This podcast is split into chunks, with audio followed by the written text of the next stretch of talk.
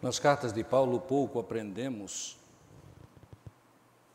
pelo menos em termos de constância das afirmações, pouco aprendemos sobre o reino de Deus. Mas o que aprendemos é importante. Este texto que vou ler é, de fato, o único texto que vai falar na carta aos Romanos a respeito do reino de Deus. Mas o princípio é um princípio importantíssimo. Este princípio pode muito bem corrigir alguns nossos erros no tocante a estes acontecimentos que ocorriam na igreja em Roma, mas que continuam a acontecer em muitas das nossas igrejas nestes dias. De fato, todo o capítulo 14 de Romanos é, precisa ser lido para o melhor entendimento, mas para a leitura começarei apenas no verso 13, onde o texto apresenta a seguinte mensagem: Portanto, não nos julguemos mais uns aos outros, pelo contrário, tende como propósito não pôr pedra de tropeço ou obstáculo diante de vosso irmão. Eu sei e estou certo no Senhor Jesus que nada por si mesmo é ritualmente impuro, a não ser para quem assim o considera, para esse é impuro. Pois se o teu irmão se entristece por causa da tua comida, não estás andando segundo o amor. Por causa de tua comida, não faças perecer aquele por quem Cristo morreu. Não des motivo para que seja difamado o que considerais bom.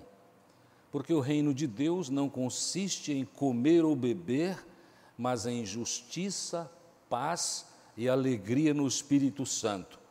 Pois quem serve a Cristo dessa forma é agradável a Deus e aceito pelos homens.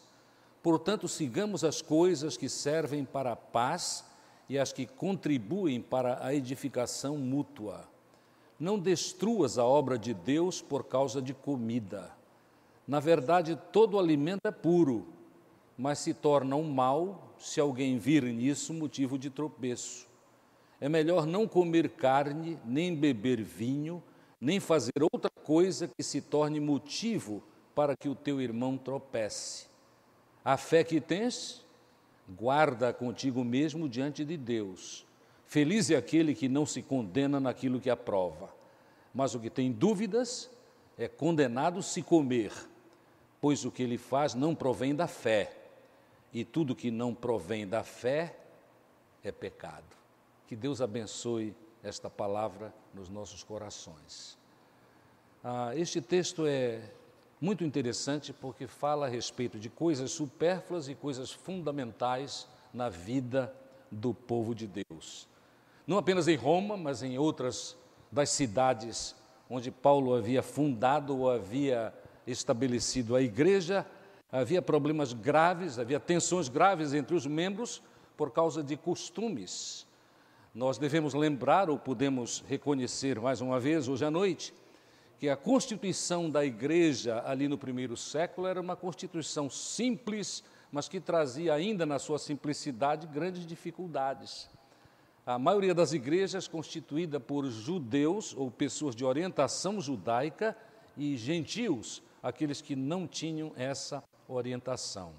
E os judeus, naturalmente, prezavam e muitas vezes exageravam no sentido e no valor que davam para a lei de Moisés.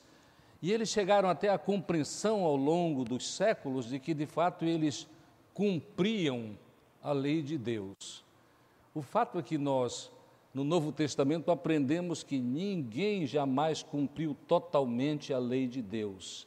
E esta é especificamente a razão porque Deus, do tempo exato, no, no Kairós de Deus, enviou Jesus ao mundo para cumprir toda a lei e pagar o preço da nossa redenção, pagar o preço para a quebra da escravidão do pecado, que era e continua sendo um fato na vida de todos aqueles que não têm Deus.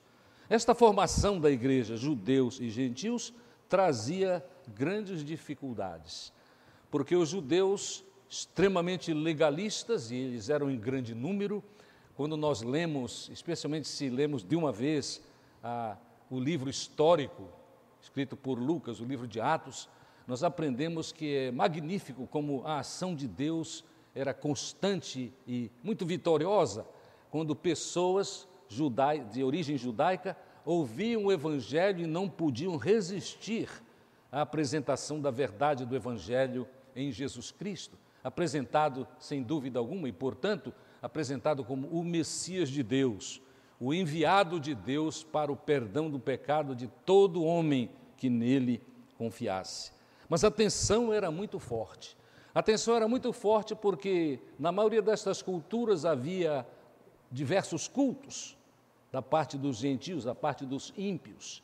E estes cultos, muitas vezes, nestes cultos, especialmente em Roma, neste culto, animais eram mortos como parte do sacrifício aos deuses, diversos deuses. O homem sempre foi muito criativo na sua idolatria. E a mesma carne que era é, dos animais que eram imolados nos sacrifícios aos deuses pagãos, era vendida no mercado. E os judeus entendiam, e muitos cristãos começaram a imaginar que era assim, de que comer aqueles animais que tinham sido sacrificados a ídolos era um pecado gravíssimo. E aí, dependendo da, da fortaleza na verdadeira fé em Jesus Cristo, é o que nós temos de aprender quando lemos o primeiro ah, verso do capítulo 14 de Romanos, eu li apenas a, a partir do verso 13 a orientação do apóstolo Paulo para apaziguar e para orientar nesta situação de intriga, já a igreja cristã formada de ex-judeus e gentios que se entregaram a Jesus, numa grande dificuldade quanto à intolerância a respeito de práticas e orientações, ele disse assim: acolhei o que é fraco na fé, mas não para debater opiniões opiniões. Opiniões sempre existiram no meio do povo, né? opiniões, as mais diversas. Aí ele continua dizendo, exatamente por causa desta situação da, dos animais oferecidos aos ídolos, que eram muitas vezes consumidos pelo povo. O que mais eles consumiriam? Era uma dificuldade muito grande, era o que tinha, era o que tinha. Um crê que pode comer de tudo, mas outro que, outro que é fraco come só verduras e legumes. Naturalmente que isto não é uma condenação dos, dos veganos entre nós, não é verdade? Sem dúvida alguma. Mas é tal coisa, se você tem opiniões muito firmes e imagina que de fato a sua saúde é melhor porque você só come legumes, esteja à vontade. Mas estes assuntos sobre alimentos não devem, segunda, sem dúvida alguma, interferir na nossa comunhão uns com os outros.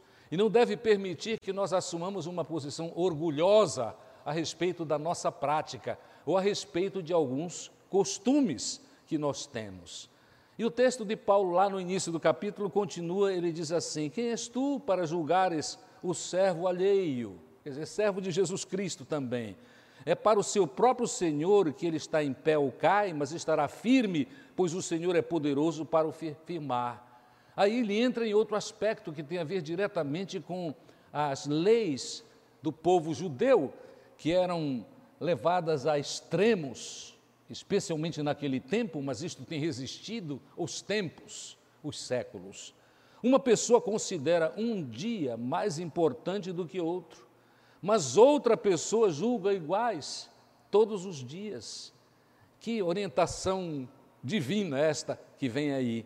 Cada um esteja inteiramente convicto na sua mente nós jamais devemos nos condenar em referência àquilo que cremos.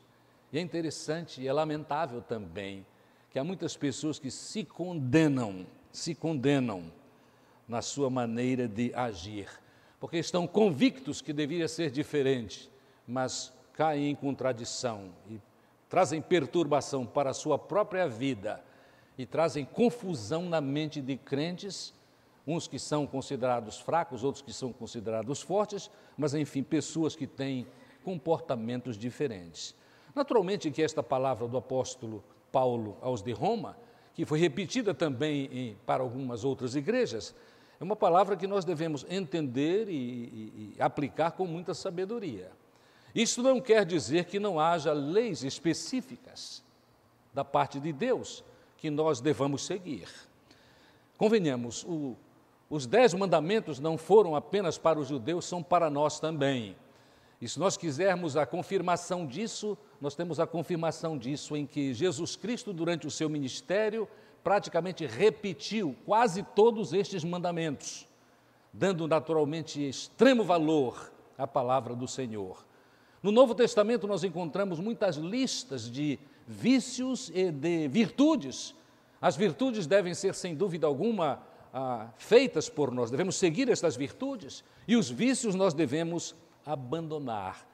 Mas convenhamos, muitas tensões são absolutamente desnecessárias na vida do povo de Deus, porque, na verdade, nós fomos criados para a glorificação do Senhor e fomos criados para a liberdade, fomos criados para nos amar e fomos criados para nos edificar mutuamente. Costumes e práticas são diferentes em culturas diferentes. Culturas diferentes. Qualquer um já deve, qualquer um de nós já deve ter observado este fato porque o nosso país é um país de dimensão continental, as pessoas do norte têm alguns costumes que são refletidos no comportamento dos crentes, e os do extremo sul têm outros costumes que são refletidos também em seus costumes. Eu não vou começar a citar quais são estes costumes, todos eles, naturalmente, mas, por exemplo, quanto ao uso de bebida alcoólica, há muito mais libera, liberalidade neste, neste uso, que deve ser sempre, naturalmente, extremamente comedido, se somos sábios, este uso é muito liberalizado no sul do país e não é, continua a não ser tão um comportamento tão livre e tão aceito no norte do país.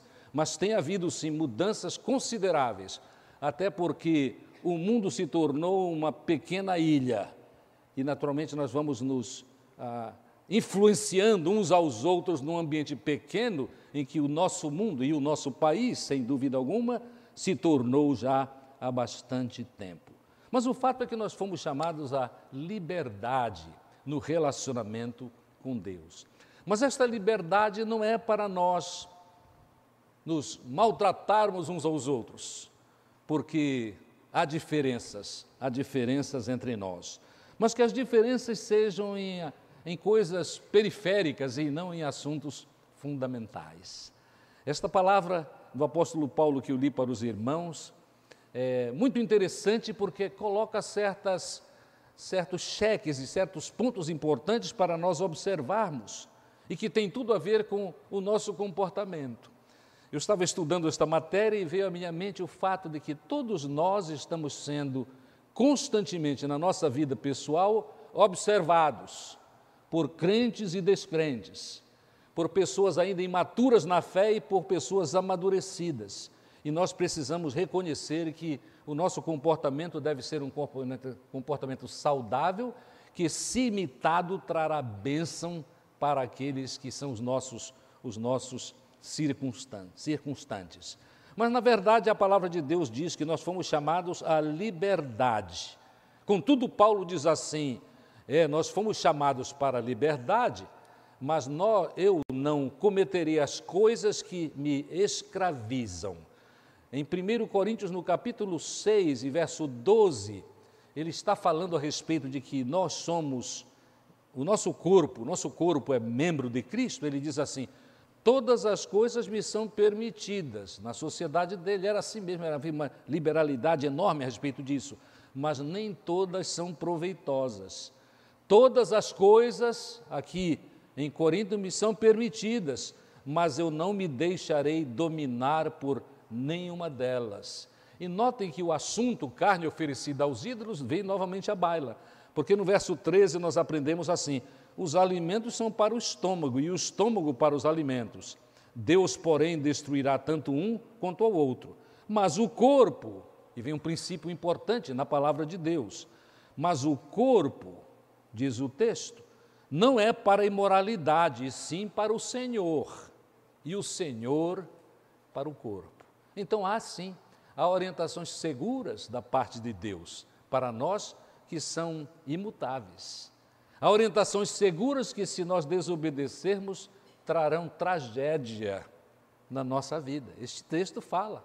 E nós reconhecemos o fato que a imoralidade na vida dos seres humanos traz tragédias enormes, não apenas para a sociedade ou para a família daquele que comete tais imoralidades, mas também para ele próprio, porque ele começa a se condenar, visto que a maioria das pessoas tem um bom senso e às vezes sabe que a imoralidade destrói a vida, mas mesmo assim cai em tentação, comete e sofre e influencia mal a sociedade e destrói aqueles que ainda estão apenas iniciando na trajetória, na aventura da fé em Jesus Cristo.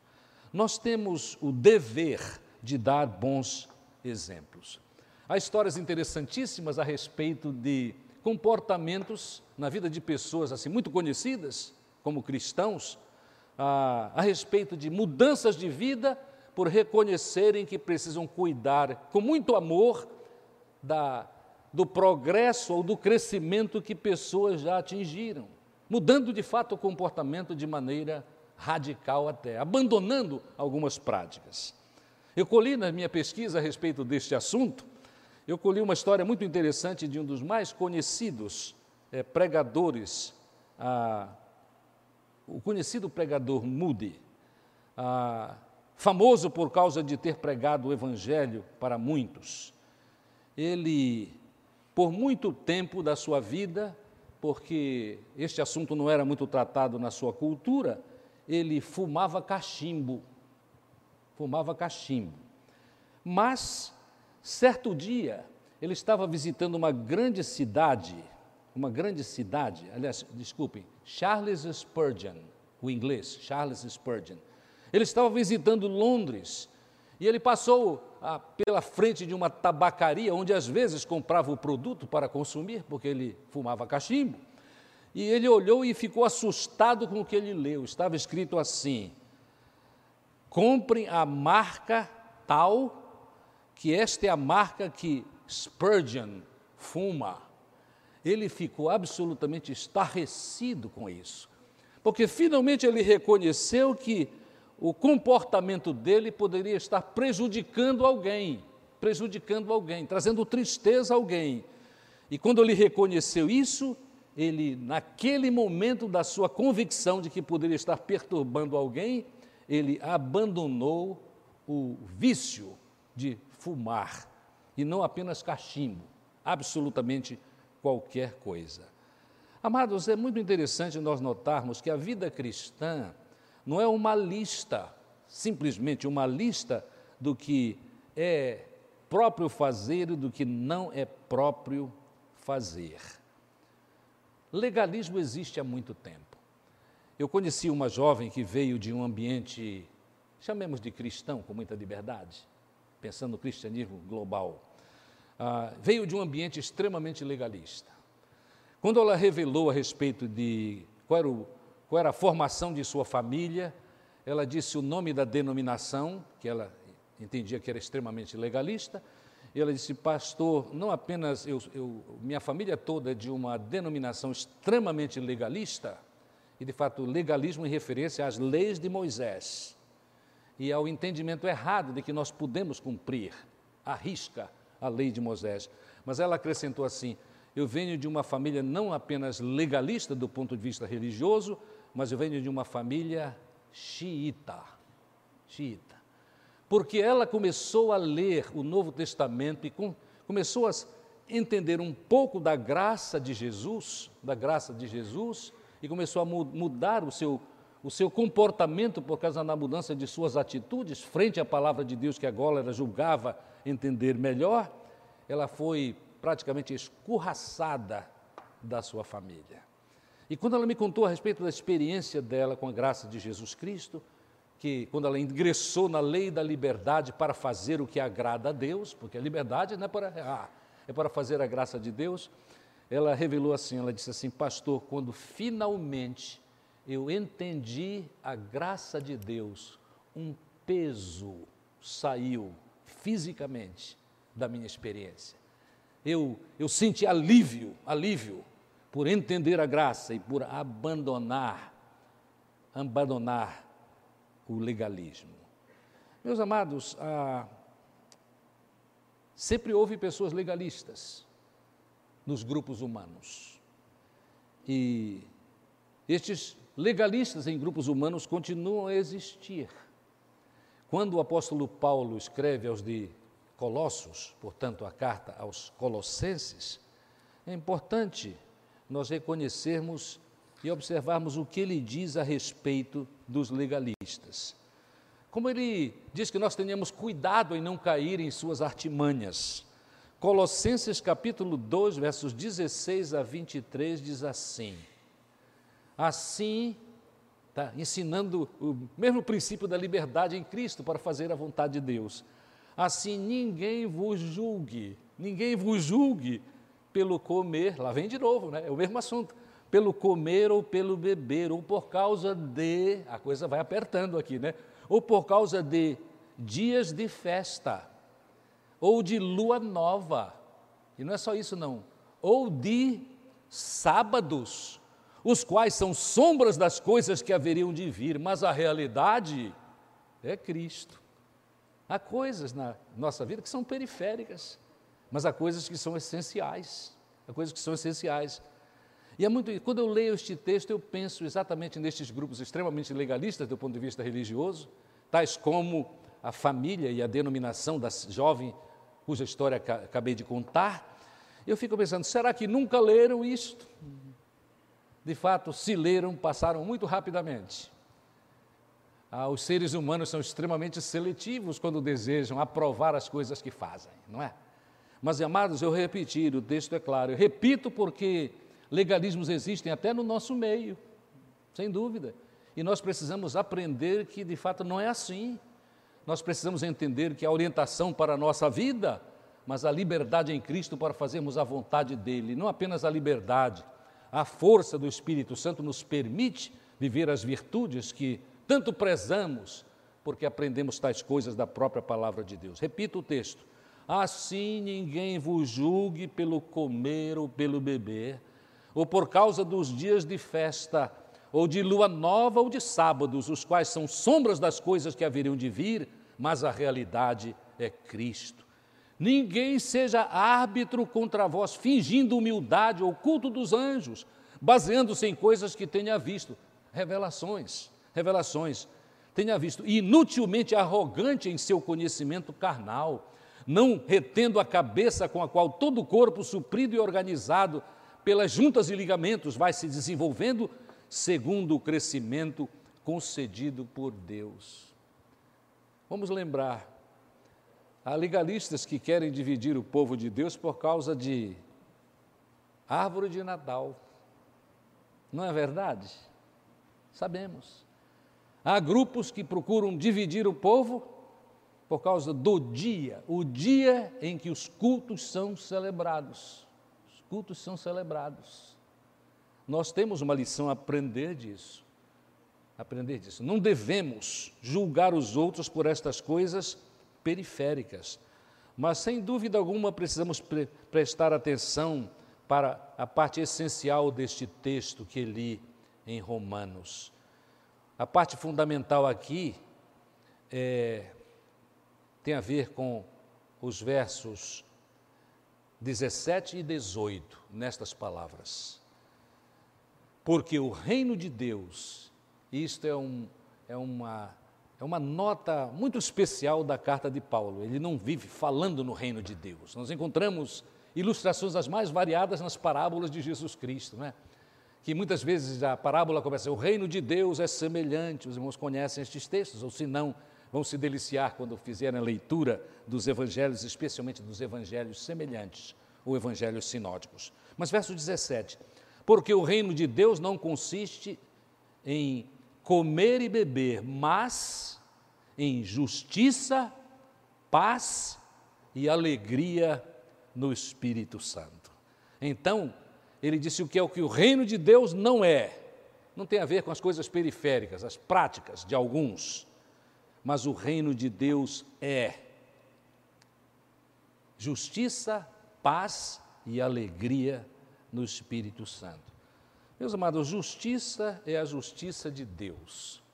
É o domínio de Deus na vida humana, que começa a ocorrer quando nós reconhecemos que Jesus é o enviado, é o Messias prometido, e que veio e cumpriu sim toda a lei de Deus, que nós não jamais cumprimos, para nos fazer súditos dele, para obedecermos com muita alegria.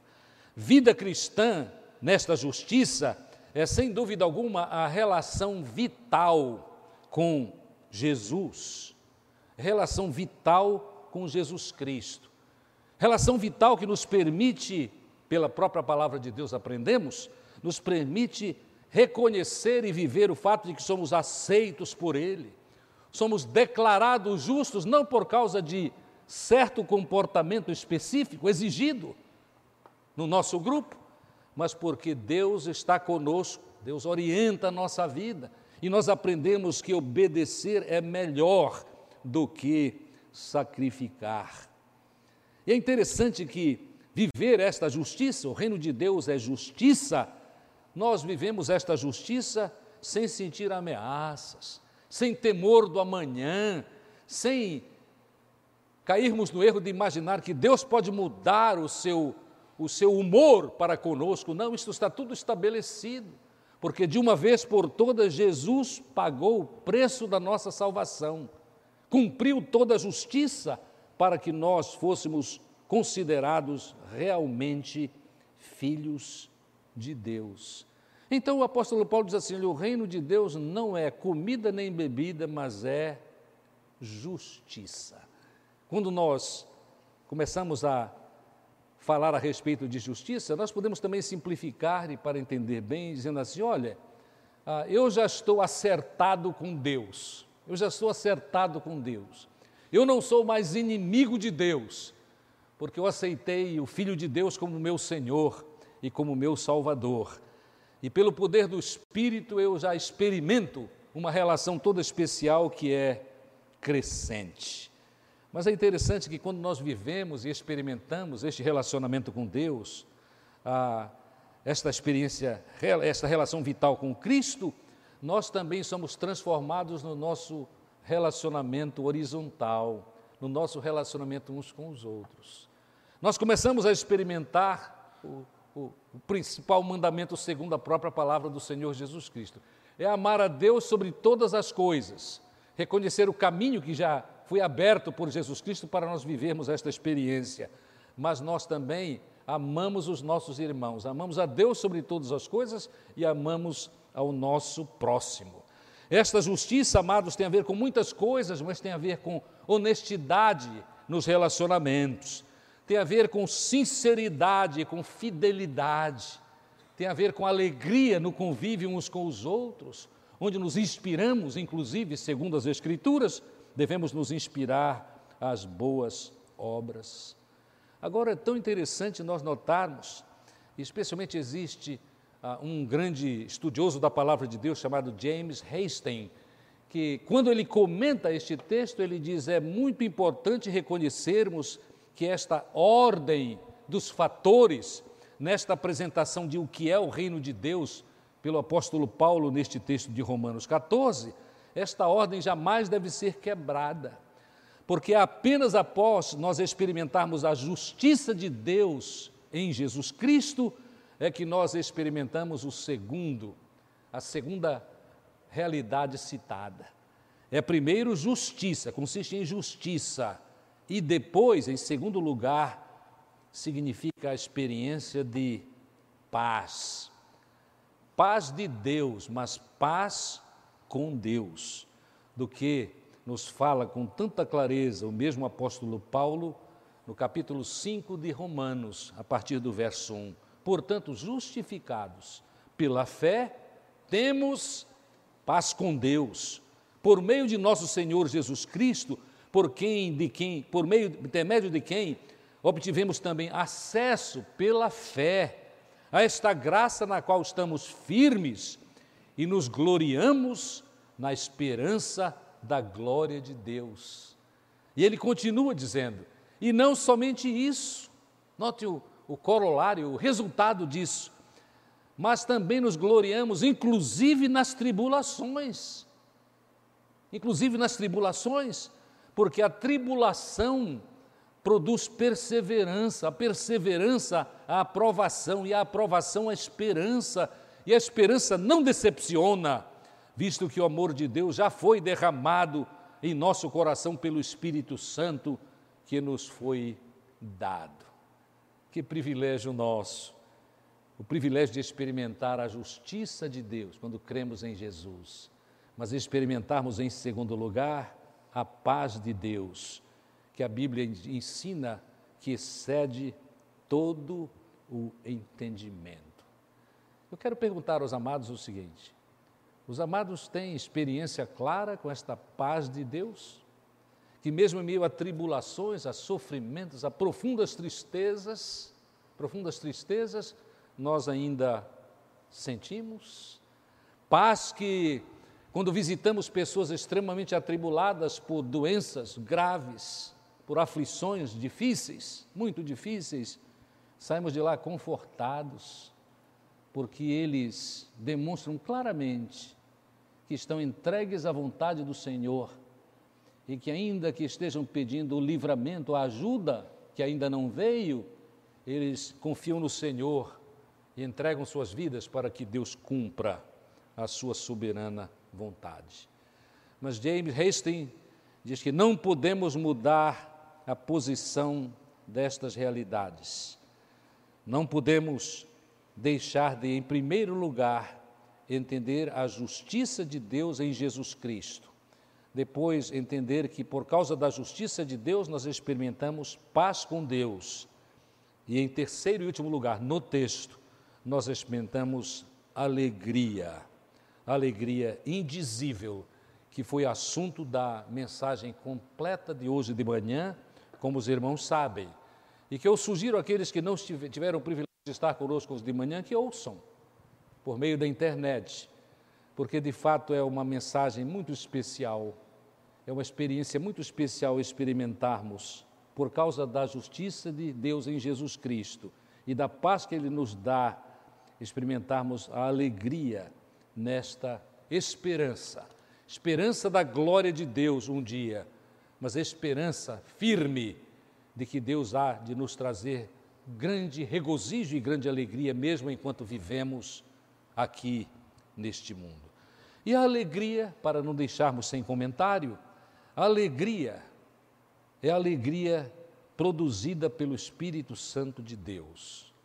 É obra direta do Espírito de Deus é fruto do Espírito, amor, alegria é a segunda coisa citada no texto de Gálatas, capítulo 5. Não é a excitação passageira de algumas experiências festivas que nós temos. O resumo, então, a respeito de como experimentarmos o reino de Deus é aceitarmos Jesus como Senhor da nossa vida, aceitarmos pela graça pela graça sois salvos por meio da fé, ensina o apóstolo Paulo, a justificação que nos dá a condição de relação com Deus e com os outros.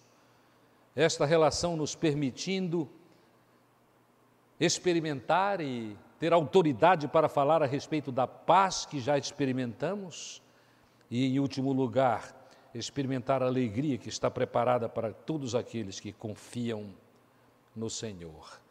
Esta alegria, amados, ainda é a satisfação íntima de ter a consciência da harmonia que Jesus Cristo nos permite ter com Deus por termos nele confiado. A minha o meu desejo é que todos nós tenhamos a coragem de mudar de vida se somos extremamente legalistas. Mudar de vida se temos a prática de condenar os outros porque não agem como nós agimos neste ponto de sua vida. Reconhecendo que na multiplicidade das experiências religiosas, que é comum em qualquer lugar, é comum inclusive nesta igreja, obviamente, há pessoas em todos os níveis de relacionamento com Deus. Isto não para trazer diferença e exaltar e fazer alguns orgulhosos e outros tristes porque não chegaram a esta experiência. Mas é um fato que, inicialmente, a experiência não nos dá toda a tudo aquilo que nós precisamos para entender e para discernir o que fazer para viver a vontade de Deus. Precisamos reconhecer isso. Precisamos nos inspirar mutuamente para sermos misericordiosos uns com os outros. E nesta misericórdia para orarmos uns pelos outros, a fim de que haja crescimento contínuo na nossa vida. Crescimento contínuo que nos permite, tantas vezes, como no caso de Charles Spurgeon, abandonar certas práticas que nós, até certo ponto, não entendíamos, entendíamos que eram más, eram prejudiciais. Mas um dia, tocados pelo Espírito de Deus, no meio de alguma experiência, nós reconhecemos, não, isto é prejudicial ao meu irmão. Isto quer dizer o seguinte: nós não temos o direito de condenar os nossos irmãos mais fracos, vamos usar esta palavra, a sofrimentos e a experimentar em nós pedra de tropeço com as nossas práticas. Não é incomum ouvirmos de pessoas ainda não amadurecidas espiritualmente, mas a vida é minha, eu faço o que eu quero. Inclusive, me permitam, por ocasião das celebrações do Dia Internacional da Mulher, comemorado hoje, as irmãs receberam já as homenagens aqui em nossa igreja no culto da manhã, eu ouvi, através do rádio, algumas mulheres expoentes na nossa sociedade amazonense, falando a respeito da maravilha da experiência de empoderamento da mulher. E eu fiquei assustado com as afirmações. Porque no meio das afirmações, e algumas delas válidas, a respeito do novo lugar da mulher, a mulher do nosso tempo, por sinal, nós maridos e os irmãos que vão ser maridos logo mais, reconheçamos que a mulher de hoje não é a mulher de 50 anos atrás. Por causa dos direitos que as mulheres vêm conseguindo, os, os direitos genuínos, de fato, mais do que nunca os homens precisam agir com extrema sabedoria, como orienta a palavra de Deus. Porque se nós não agirmos como maridos, os novos maridos, com grande sabedoria, nós destruiremos fatalmente os nossos relacionamentos. Mas eu volto ao assunto. Expoentes da nossa sociedade amazonense falavam a respeito do empoderamento da mulher. E, de fato, mesmo quando eu ouvi, obviamente que por causa do Evangelho e por causa da verdade que nós vemos, verdade vivida na vida das mulheres, que de fato reconhecem que é maravilhoso ter ser aceita, é maravilhoso ser valorizada numa sociedade e na igreja também. Mas, amados, a palavra, especialmente de uma destas expoentes, era assim: não, e agora eu faço o que eu quero, eu vou para onde eu quero. Enfim, era uma, uma série de egocentrismos absolutamente fora de cogitação para alguém que tem entendimento da palavra de Deus. Entendimento da palavra de Deus. E entende esta realidade do reino de Deus, justiça, paz e alegria no Espírito Santo. Relacionamento com Deus, mas relacionamento com os outros. Tudo isto para dizer que, porque nós conhecemos a verdade sobre o reino de Deus e o poder do Espírito para transformar a nossa vida, para vivermos como é conveniente, como é necessário, como é abençoador viver, nós temos de, de abandonar egocentrismo egocentrismos e de nos valorizarmos tanto a ponto de desvalorizarmos relacionamentos. Relacionamentos com pessoas dos mais diversos grupos sociais, mas que tanto carecem da nossa ajuda, por que não dizer, porque assim, da nossa bênção. Amados, que maravilha podermos abrir um texto sagrado e aprender isso. O essencial na vida cristã não é não é a questão de rituais, ah, dias em que nos encontramos, a maneira de fazer ou não fazer, não é o essencial. É importante porque todos os grupos do mundo têm suas tradições. E seria uma loucura dizer assim, não, não temos tradições. Claro que nós temos. De vez em quando eu ouço um jovem cristão dizendo assim: não, olha, eu não gosto da igreja tal porque a igreja tem tradição, tem tradição. Eu vou a uma igreja, eu vou a uma comunidade que não tem tradição. Você não sabe que isso é uma falácia, não é? Porque se qualquer um de nós for lá três domingos, nós sairemos de lá com um esquema de suas tradições. É verdade. As tradições também nos tocam e nós precisamos ter cuidado com tradições, porque por causa da falta de aceitação do fato de que isto não é essencial, às vezes, na igreja cristã, nós nos dividimos a respeito, inclusive, de cânticos espirituais e hinos. É verdade, amados.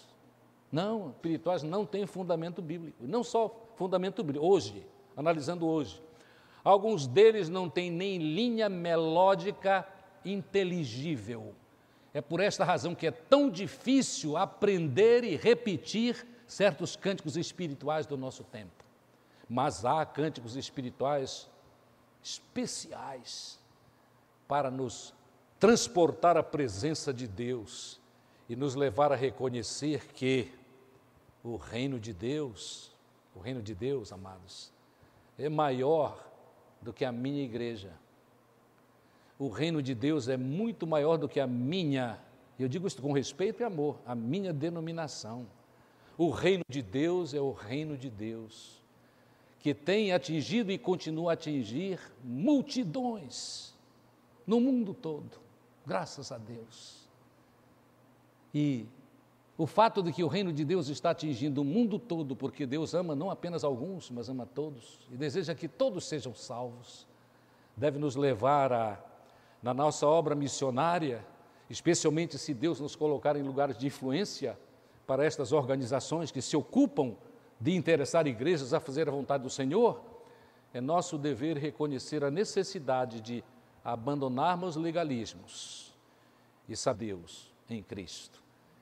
É a paz resultante e a alegria, experiências tão especiais para nos inspirar a servir ao Senhor. Meus queridos, que Deus nos abençoe e que qualquer um de nós que ainda permanece cheio de legalismos e diferenças com o seu semelhante, que nós possamos ser mais leves, mais livres na nossa vida cristã, não livres para cometer erros e com os nossos erros ofender o nosso irmão, o nosso irmão, mas livres para fazer a vontade de Deus e nos ajudarmos mutuamente a cumprir a vontade de Deus. Amém. Amém.